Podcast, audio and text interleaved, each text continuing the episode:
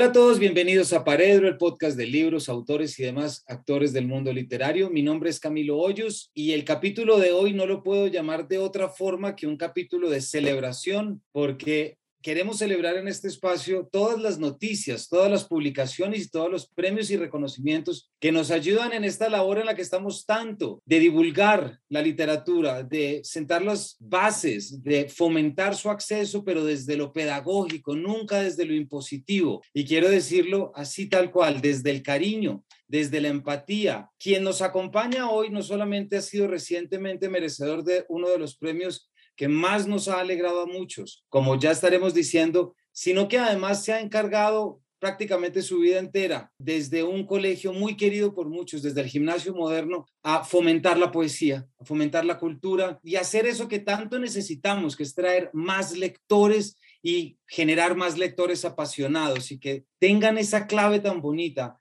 que tantos necesitamos de poder encontrar en la vida la poesía. Así que de una manera muy contenta y muy feliz te doy la bienvenida, Federico Díaz Granados. Bienvenido a Paredro. Bueno, Camilo, muchas gracias por esta bienvenida. Para mí es un motivo de alegría siempre conversar contigo por la cantidad de cosas que compartimos, de asuntos y afectos comunes, pero sobre todo siempre por tu entusiasmo, siempre por tu manera tan cercana y afectuosa de estar con los amigos, de de ser generoso. Entonces, estar aquí en Paredro para mí también es, una, es un premio feliz porque he venido escuchándolo hace mucho tiempo y, es de esos sueños de uno dice, yo quiero estar en Paredro algún día, entonces hoy me lo estás cumpliendo, Camilo, y, eso me emociona mucho. muchísimas gracias que venga de ti. Siempre que mis invitados se refieren hacia este espacio que se ha creado para todos, me alegra muchísimo y, y me hace muy feliz que estés acá porque, porque compartimos muchas cosas y sobre eso estaremos hablando. Para quien aún no conozca a Federico, Federico Díaz Granados nace en Bogotá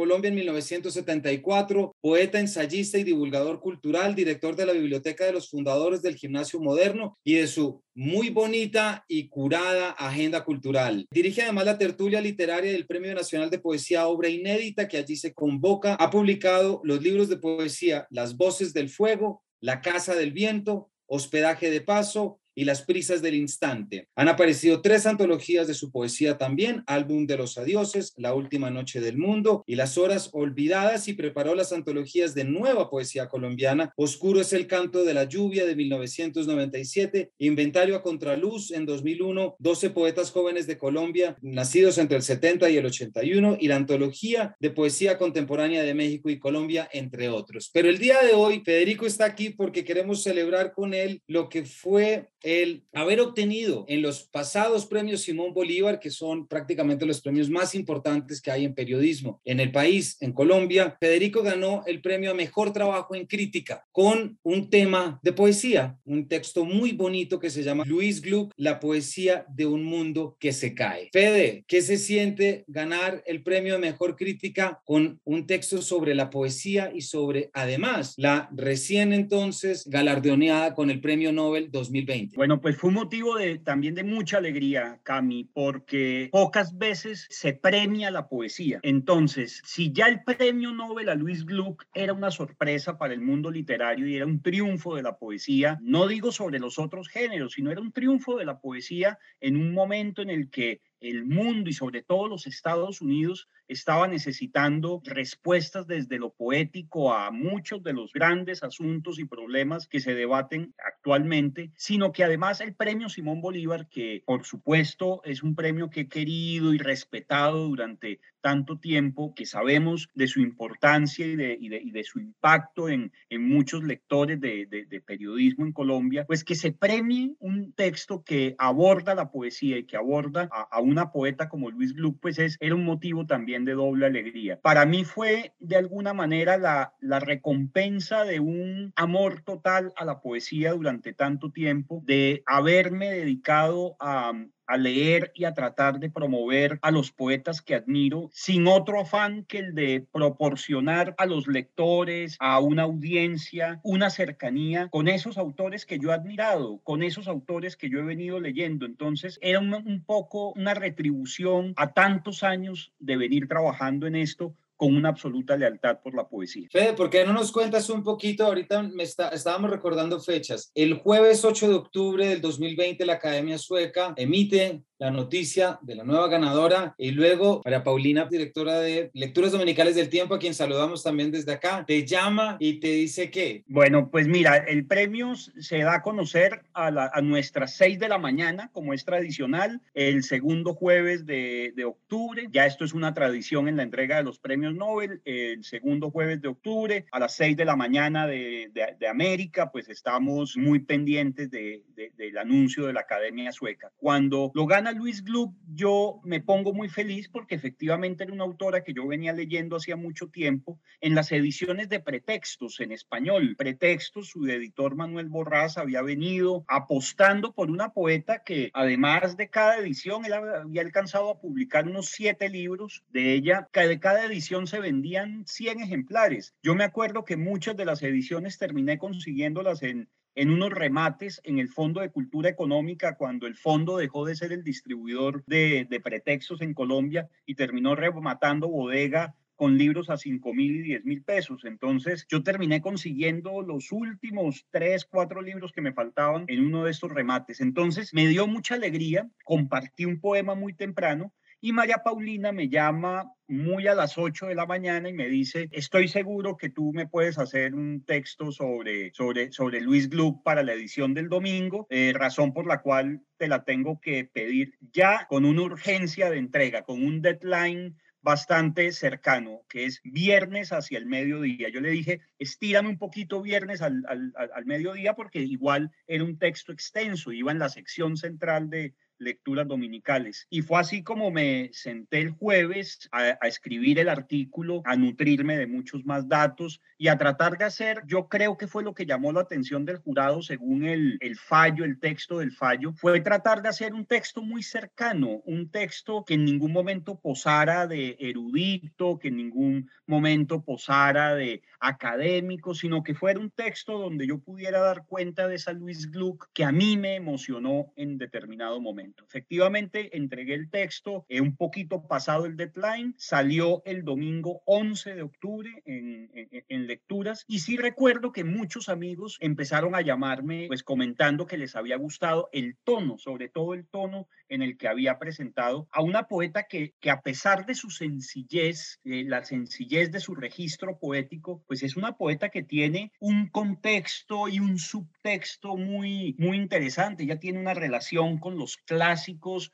donde hay muchos guiños, donde hay eh, muchos cameos, como llaman en cine. Entonces, entregarlo de una manera muy sencilla para mí era algo muy bonito. Y sobre todo, poderle hacer también un homenaje a esos poetas que habían publicado por primera vez a Luis Gluck en Colombia, que fue por allá en los años 90, José Manuel Arango, Elkin Restrepo de Medellín, en la revista Poesía, que sacaron una, una selección con traducción del gran José Manuel Arango. Entonces, yo quería hacer referencia a eso, hacerle ese guiño también a los poetas colombianos que, que nos las habían revelado desde hacía tanto tiempo. Pues aquí tengo parte de lo que fue el comentario del jurado. En su escrito Díaz Granados le transmite al lector la emoción que produce la lectura de la obra de Gluck, con ejemplos que comenta con una sencillez que subraya sus conocimientos Introduce al lector en el mundo espiritual de la laureada, en el poder de su voz, de sus personajes femeninos y de los temas sociales y políticos que aborda en un lenguaje calmado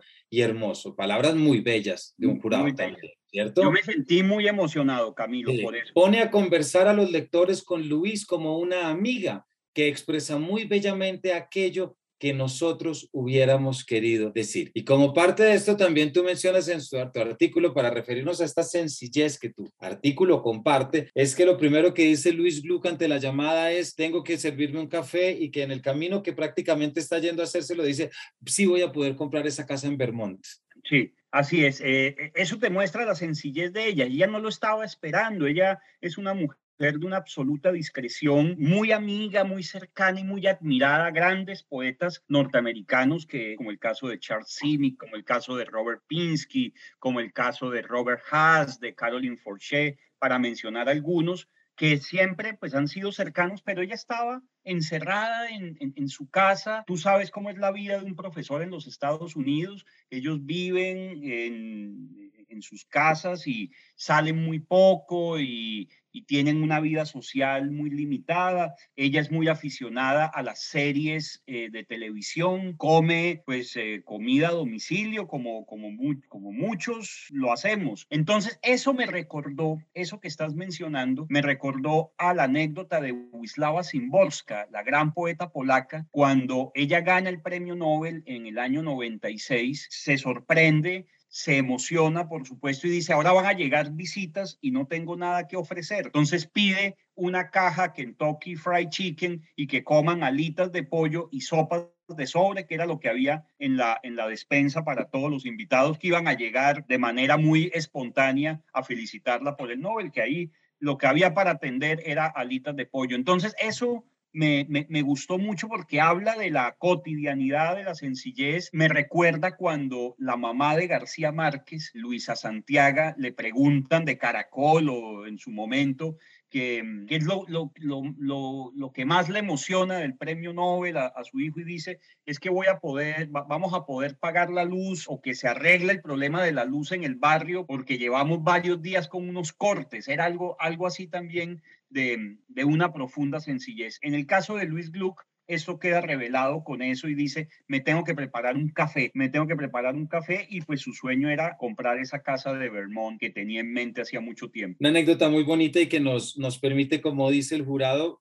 conocerla muy de cerca. Fede, yo te quiero preguntar por una decisión que tú tomaste en el momento de que pasan esas dos horas después, digo, desde que te llama María Paulina, porque tú obtuviste el premio al, al al mejor trabajo de crítica. Normalmente pensaríamos que el mejor camino para desarrollar un texto de crítica es vía académica, es vía analítica, es decir, un lenguaje que evidentemente está ausente de tu texto a tal punto que es lo que reconoce el jurado. El jurado reconoce, como acabamos de leer, esa cercanía. ¿Dónde ves tú la importancia en de repente haber tomado esa decisión fe y decir, para esto que tengo que escribir, es mejor acercarme desde la intuición y desde lo emotivo, más no desde lo que siempre estamos acostumbrados y tantos lectores en este país piden, yo creo que de manera equivocada, y es que la buena crítica tiene que ser con 15 notas a pie de página con su Rancière y con su Derrida. Sí, yo creo, Cami, y, y, tú y yo venimos también de una, de, de, una escuela de lectores, ¿sí? Donde yo creo que nos han enseñado que uno lo primero que debe tener en cuenta es primero la audiencia, ¿sí? Y el propósito de un texto, ¿sí? ¿Cuál es el propósito que tú tienes a la hora de escribir un texto? Si ese texto tiene la función de argumentar, de informar, en fin, y a qué audiencia le vas a llegar. No es lo mismo que el texto me lo hubieran pedido de, de, la revista Cuadernos de Literatura de la Universidad Javeriana o que el texto me lo hubieran pedido del boletín bibliográfico del Banco de la República o de cualquiera de las grandes revistas académicas que, que hay en el país. El texto me lo estaban pidiendo de el suplemento literario del tiempo que iba a circular tres días después, el día domingo, el día en que más se lee el tiempo, en que yo todavía guardo la esperanza de que, de que el domingo sea el día en que se lee el periódico en familia, en que se distribuyen los distintos cuadernillos entre los miembros de la familia y mientras el padre lee las columnas de opinión o los análisis políticos, los jóvenes leen las tiras cómicas o leen la, leen la cartelera de cine o, van a la zona de entretenimiento. Entonces, es un periódico que se lee en familia, es un periódico que llega a muchísimos lectores que no necesariamente tienen ese filtro eh, académico. Entonces, la, la primera decisión era, yo tengo que hacer un texto, sobre todo informativo, donde, por supuesto, de cuenta de quién es Luis Gluck, trate de aproximarme desde, desde mi análisis personal a cuál es la importancia de su obra y tratar de responderme a la pregunta que seguro muchos estaban haciendo y es, ¿quién es esta señora y por qué se ganó el premio Nobel? ¿Sí? Este premio que lo, otorga un, jurado tan severo por allá encerrados en un cónclave en Estocolmo, ¿qué fue lo que llamó la atención de, de estos jueces para darle el premio Nobel a ella y no a tantísimos escritores que todos los años suenan? Entonces, yo tenía que mostrarle eso al, lector y creo que fue por eso mismo que logré esa cercanía por hacerlo desde, desde un tono muy personal. Ya mencionaste la palabra familia, porque también el haber obtenido este premio, hay algo en tu familia que también reconoce una labor larga que tú has llevado a cabo y que tu padre, a quien saludamos también desde acá, con mucho cariño, José Luis Díaz Granado, poeta, ensayista, novelista, fue quien recibió el premio. Pero hay un subtexto muy bonito ahí. ¿Por qué no nos cuentas tú para nuestros oyentes? Y ahorita vamos a hablar más a profundidad, pero para que se entienda lo que nos vas a contar, eh, tú nos estás hablando desde Charlottesville, desde la Universidad de Virginia, donde en este momento eres un visiting professor para el Departamento de Español y Portugués. Entonces, por tu estar allí, tu padre recibió el cuento, el premio, pero aquí hay algo detrás que es muy bonito, ¿por qué no nos cuentas? Bueno, eh, para mí fue muy emocionante. Primero, eh, la llamada me la hacen como dos semanas antes. Yo estoy, estoy en un restaurante indio que hay acá en, en Charlottesville. Estoy en compañía de dos queridos amigos, profesores también de la universidad, uno de ellos poeta, Fernando Valverde, y con su esposa, la traductora Nieves García. Estábamos comiendo ese viernes, era un viernes, en este restaurante, cuando me entra una llamada de WhatsApp de un número desconocido. Entonces contesto la llamada de WhatsApp, pero una llamada de WhatsApp el viernes hacia las seis y media, siete de la noche, pues uno generalmente cree que es una mala noticia, ¿sí? Em, las malas noticias corren y cuando uno lo están buscando es o porque hay un muerto en la familia o alguien le dio COVID me tengo que devolver inmediatamente a Colombia y por supuesto la, la mente que es muy poderosa pues empieza a pensar todo aquello. Resulta que no, me llama, me llama Magali del premio Simón Bolívar y me dice, ya te comunico con la, con la directora Silvia. Ella me da la noticia, yo me emociono, quedo, quedo un poco sin palabras, me emociono muchísimo y me dice, solamente va a haber una ceremonia presencial solo con los premiados, tú nos vas a poder acompañar, entonces le explico, mira, en este momento estoy en los Estados Unidos en, como profesor invitado en el Departamento de Español, me queda muy, muy difícil, pero no dudo en que ese premio lo debe recibir mi padre. Inmediatamente se me vino a la cabeza, mi padre recibió ese premio hace muchísimos años, no sabía exactamente hacia cuánto, después pude comprobar que había sido 31 años atrás. Entonces me parece que el que él lo reciba es una manera también mía de reconocerle a él su magisterio, su manera de haberme enamorado de los libros, su manera de haberme acercado a la literatura y sobre todo al amor a la poesía. Lo más bello para mí, pues por supuesto, el día de la premiación yo estaba acá conectado online viendo la transmisión en vivo, muy nervioso porque además la, el premio de crítica fue de los últimos que dieron, entonces iba pasando uno tras otro y yo tratando de, de, de, mantener la calma a punta de un Jack Daniels en las rocas hasta que cuando veo a mi papá subiendo al escenario, pues sentí pues una de las emociones más grandes de, de, mi vida y, de, y digamos de este hecho del premio. Lo bello que hay de fondo es que efectivamente mi padre gana el premio Simón Bolívar a mejor entrevista en prensa en los años 90, en el año 90, por una entrevista, la última entrevista que le hizo al poeta Luis Vidales, a nuestro gran poeta autor de Suenan Timbres, y le hace una entrevista que, que gana de manera unánime en ese momento.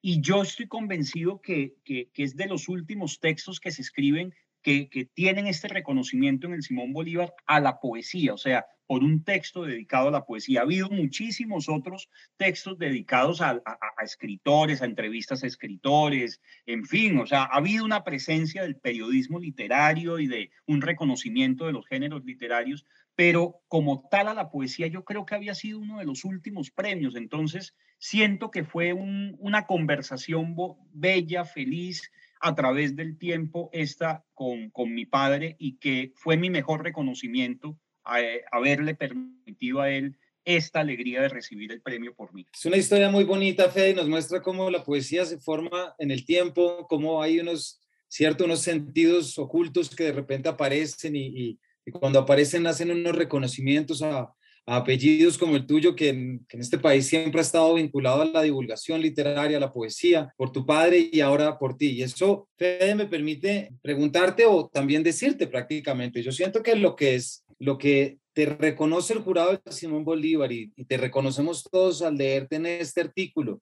sobre todo con el propósito que este tiene, esa ha sido esa labor de divulgador cultural que tú has tenido durante tantos años desde, como ya decíamos, esa agenda también curada que es la del gimnasio moderno y no solamente eso, sino también a festivales como las líneas de la mano en el que te encargas de traer lo mejor de lo mejor de los poetas internacionales. Es que yo no sé si los oyentes que no leen poesía, ¿cómo hacemos para que ellos entiendan esta gente que tú consigues traer durante cuatro o cinco días a hablar de poesía, a compartir de poesía con un detalle que es el que yo más rescato y me parece más lindo, con la obligatoria, siempre invitada, pero asistencia de alumnos de colegio, no solamente del moderno. Yo eso te lo reconozco mucho, Fede, me quito el sombrero ante eso tan bonito y me gustaría que nos contaras un poco cómo la actividad que tú haces y que vas a regresar a hacer ahorita de nuevo al moderno, pues no está muy lejos y no se ha desconectado nunca de lo que es este artículo. Bueno, pues te, te agradezco que hagas esa relación y que hagas esa analogía porque de alguna forma, a lo largo de muchos años, pues yo he venido más que por el azar de la vida, que por un asunto sistemático o programático, pues he venido haciendo este tipo de divulgación.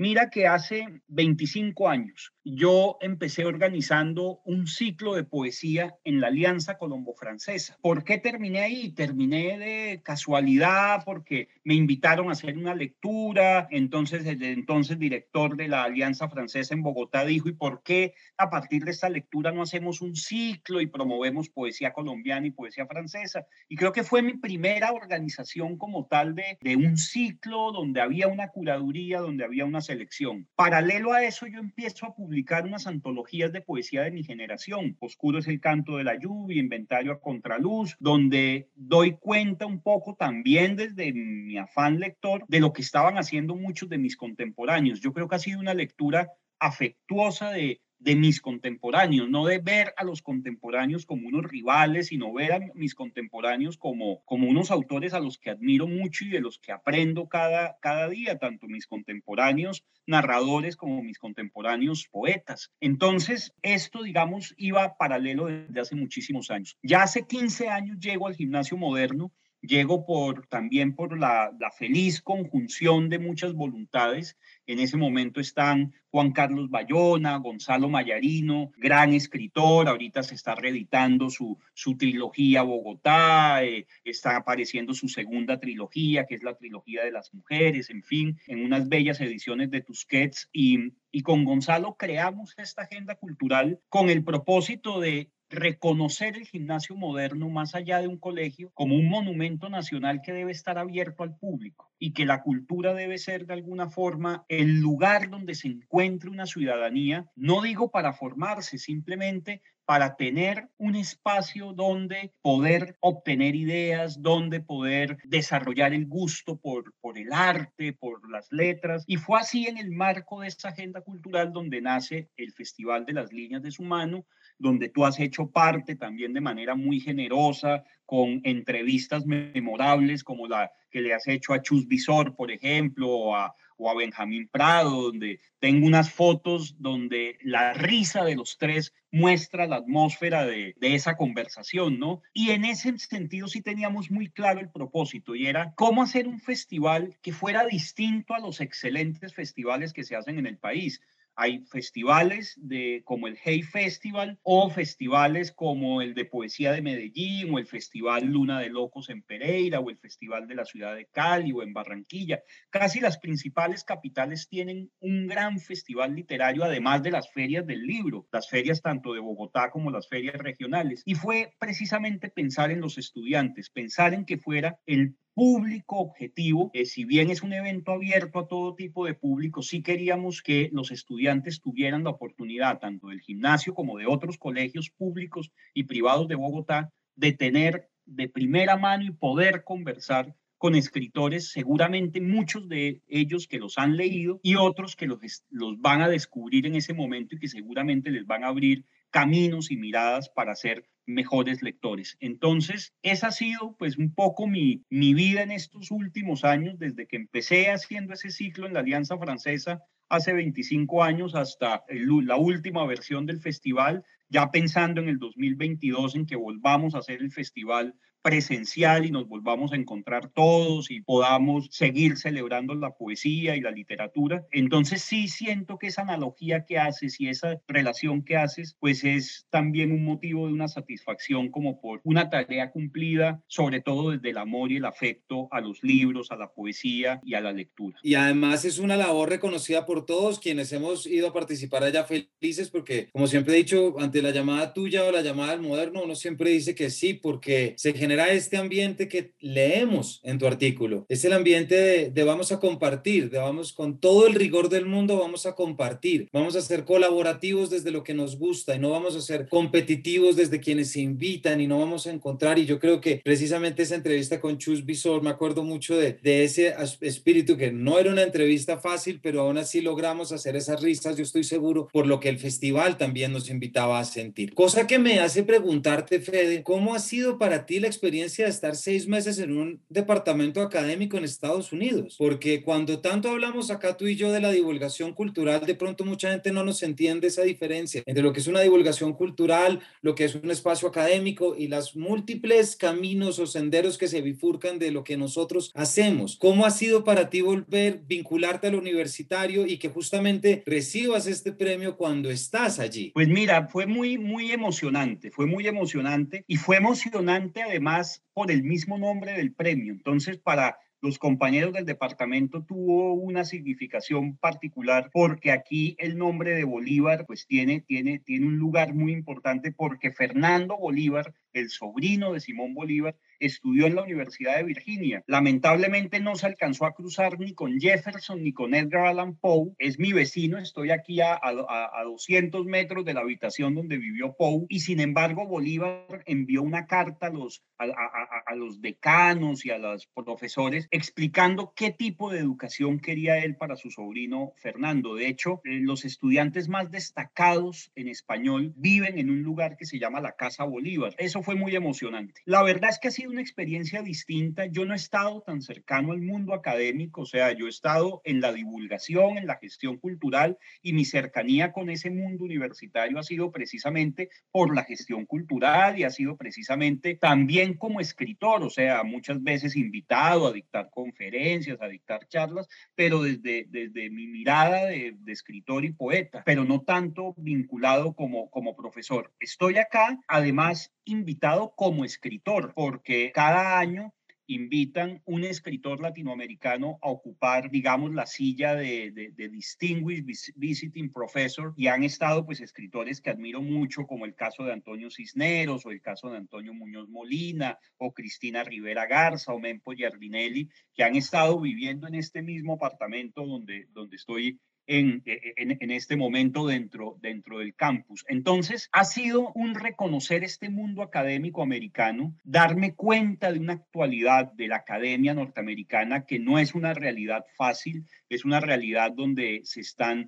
revisando muchos conceptos históricos, donde se está cuestionando y donde se está criticando mucho de lo, de lo canónico y donde pues hay un choque de trenes entre muchas de esas posiciones canónicas y muchas de las posiciones nuevas que apuntan más al multiculturalismo y que buscan mucho más una realidad de lo que está pasando en el mundo y en los Estados Unidos. Entonces, para mí ha sido también conocer un mundo nuevo, conocer una realidad distinta de la cual aprendo, de la cual aprendo muchísimo, pero para mí lo más importante, vuelve a lo que tú estás diciendo, es estar cerca a los estudiantes, poder dictar una clase de poesía y una clase sobre Colombia a través de su cultura para estudiantes de pregrado de muchas, de muchas carreras que están optando por el español como segunda, como segunda lengua y poderles mostrar una Colombia desnarcotizada, poderles mostrar una Colombia desde la literatura, desde la pintura, desde el cine, desde la música.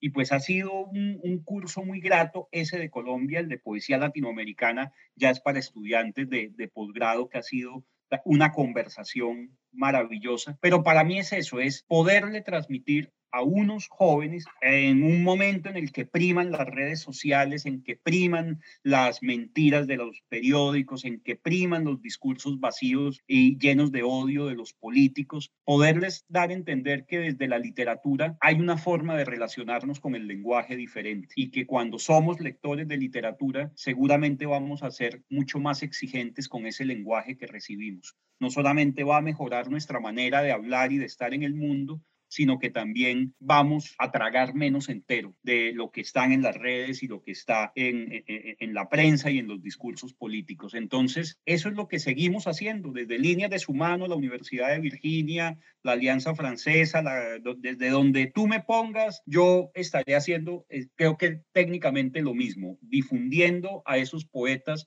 y a esos autores que tanto amo. Y gracias por eso, Fede, muchas gracias por estas palabras. Se nos está acabando el tiempo, pero no podemos irnos sin leer, así sea un parrafito del artículo ganador del mejor trabajo de crítica, Fede. Entonces tengo aquí uno porque te quiero ya para preguntar, para terminar, perdón, te quiero pedir que nos dejes un poema, pero antes de eso, quisiera leer esto a Federico Díaz Granados del artículo Luis Gluck, La poesía de un mundo que se cae. La línea que hereda Gluck es la del regreso a casa para nombrar desde la sencillez y la intimidad las preocupaciones universales del ser humano. Por eso su poesía se caracteriza por la precisión técnica, la sensibilidad y la comprensión de la soledad, las relaciones familiares, el divorcio y la muerte con guiños a los grandes clásicos de siempre cuyos mitos son reelaborados con precisión y claridad. Su oralidad y lenguaje conversacional permiten que el lector entre de una manera directa a un ámbito y unas atmósferas donde se construye un asunto universal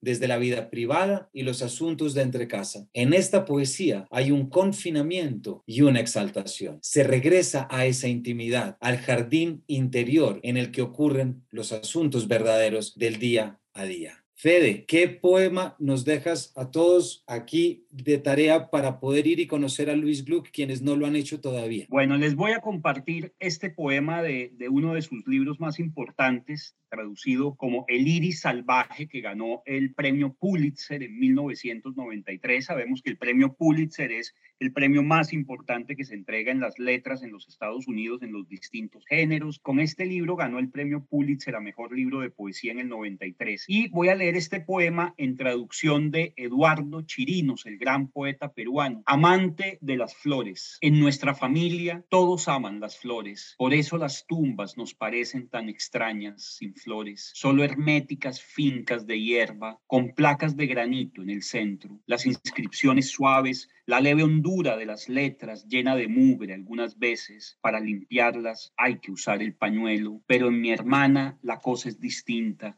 una obsesión. Los domingos se sienta en el porche de mi madre a leer catálogos. Cada otoño siembra bulbos junto a los escalones de ladrillo. Cada primavera espera las flores. Nadie discute por los gastos. Se sobreentiende que es mi madre quien paga después de todo. Es su jardín y cada flor es para mi padre. Es como ambas ven la casa como su auténtica tumba.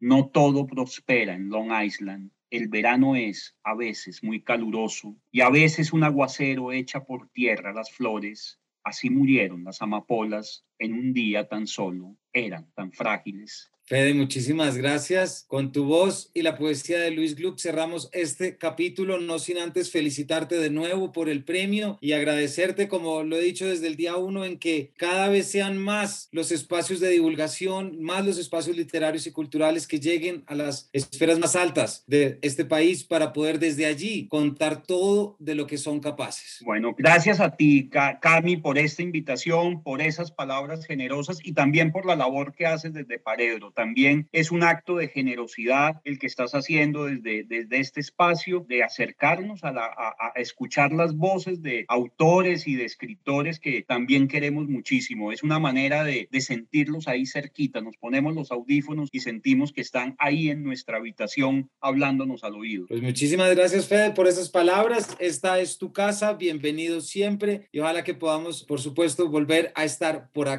A todos, así, será. Claro que sí, eso estoy seguro seguro. Y a todos ustedes, hoy estuvimos hablando con el poeta, crítico, ensayista Federico Díaz Granados. Busquen el texto ganador del mejor trabajo de crítica, los premios Simón Bolívar 2021, y a través de esa bella escritura de Federico se van a dar cuenta de todo lo que la poesía depara y todo lo que les espera al final del camino. Fede, muchas gracias por haber estado en Paredro. No, gracias a ti y a todos los, los, oyentes de, de Paredro y y nada, que viva la poesía y que, que sea una invitación a que lean a Luis Gluck. Gracias por tu generosidad y tu afecto siempre. A ti, Fede. Y bueno, ya escucharon a Fede. Por mi parte, me resta decirlos que gracias por habernos acompañado y nos vemos en una próxima edición de este Paredro.